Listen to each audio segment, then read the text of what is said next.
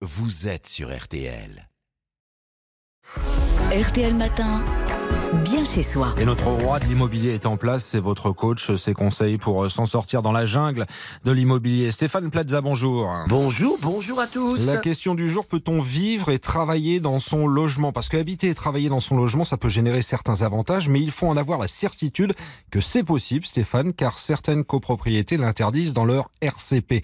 D'ailleurs, qu'est-ce que c'est justement le RCP Alors, le RCP est le règlement de copropriété qui définit les règles de fonctionnement de l'immeuble, les droits et obligations de chaque copropriétaire, futur acquéreur ou locataire. C'est un écrit réalisé dès la construction de l'immeuble ou au moment de la division en lots des parties privatisées et communes de l'immeuble. Alors si on comprend bien, si on vous suit Stéphane, c'est le règlement de copropriété qui détermine ou non certains types d'occupation. Tout à fait, relaté par des clauses spécifiques dans les parties privatives. Par exemple, nous avons des clauses qui autorisent l'exercice d'activités professionnelles ou commerciales ou une interdiction de certaines activités pouvant occasionner des nuisances sonores, des odeurs. Nous avons également des clauses dites d'habitation bourgeoise, les activités professionnelles ou commerçantes sont interdites, mais les professions libérales, avocats, médecins, sont tolérées.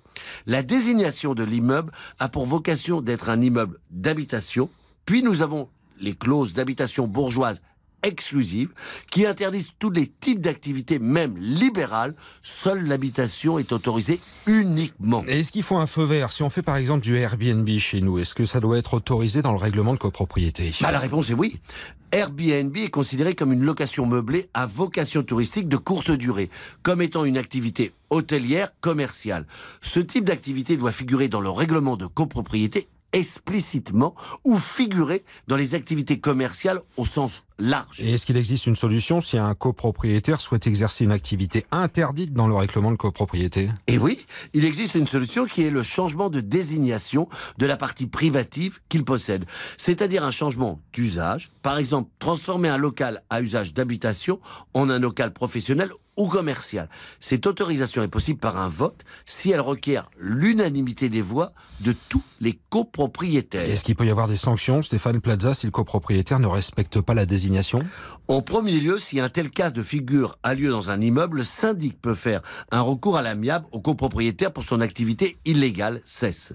Et si jamais il n'en tient pas compte et qu'il continue, il peut être poursuivi en justice soit par le syndic ou par un copropriétaire de l'immeuble, sous peine de verser des dommages et intérêts et de restituer au lot son origine. C'est-à-dire, s'il a fait des travaux, il devra remettre dans l'état tel qu'il a trouvé au moment de l'achat. Et en ce qui concerne les locataires, est-ce qu'ils sont logés à la même enseigne pour les activités autorisées? Absolument. Je conseille à chaque locataire de lire et de respecter le règlement de copropriété.